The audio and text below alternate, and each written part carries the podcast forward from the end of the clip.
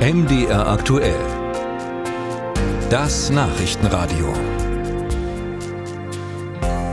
Es ist Tag 6 des Krieges in Israel. Die Armee versucht weiter, die Hamas-Terroristen, die in Israel operieren, auszuschalten.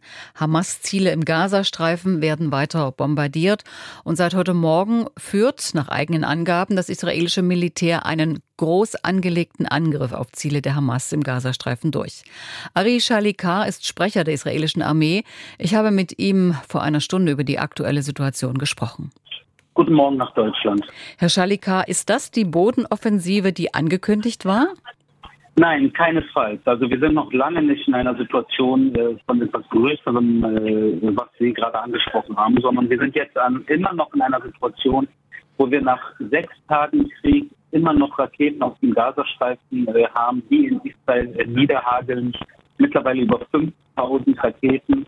Dann haben wir nach wie vor Terrorzellen, die am letzten Samstag äh, Israel infiltriert haben, die immer noch aus ihren Löchern schlüpfen und hier und da gibt es Feuergefechte. Also es gibt Situationen, die auf israelischen äh, Boden nach wie vor, äh, wie vor fünf Tagen erstmal äh, geregelt werden müssen. Gleichzeitig natürlich jetzt auch immer mehr gezielte Angriffe auf die Terrorinfrastrukturen im Gazastreifen. Die Leitung nach Israel ist nicht besonders gut. Ich versuche es nochmal. Äh, Herr Schalika, ähm, der Regierungschef Herr Netanyahu hatte angekündigt, die Verstecke der Hamas zu zertrümmern, ihre Strukturen auf Jahre zu zerstören. Was heißt das für Sie? Was heißt das für die Armee? Naja, für die Armee heißt das in erster Linie natürlich, dass wir jetzt ein für alle Mal Klarheit schaffen wollen, vis-à-vis den Terrororganisationen im Gazastreifen.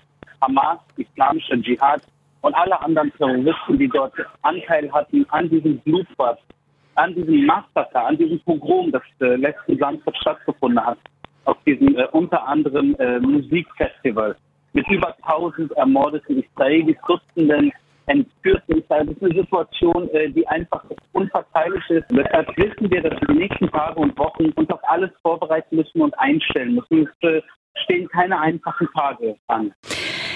Wie hoch sind eigentlich die Verluste in der israelischen Armee inzwischen? Inzwischen äh, wissen wir von äh, ungefähr 200 äh, israelischen Soldaten und Soldatinnen, die äh, entweder im Feuergefecht oder in anderen Situationen getötet wurden bzw. ermordet wurden. Und wie gesagt, äh, jetzt schon äh, ungefähr 1000 israelische Zivilisten, die in den letzten Tagen ihr Leben verloren haben.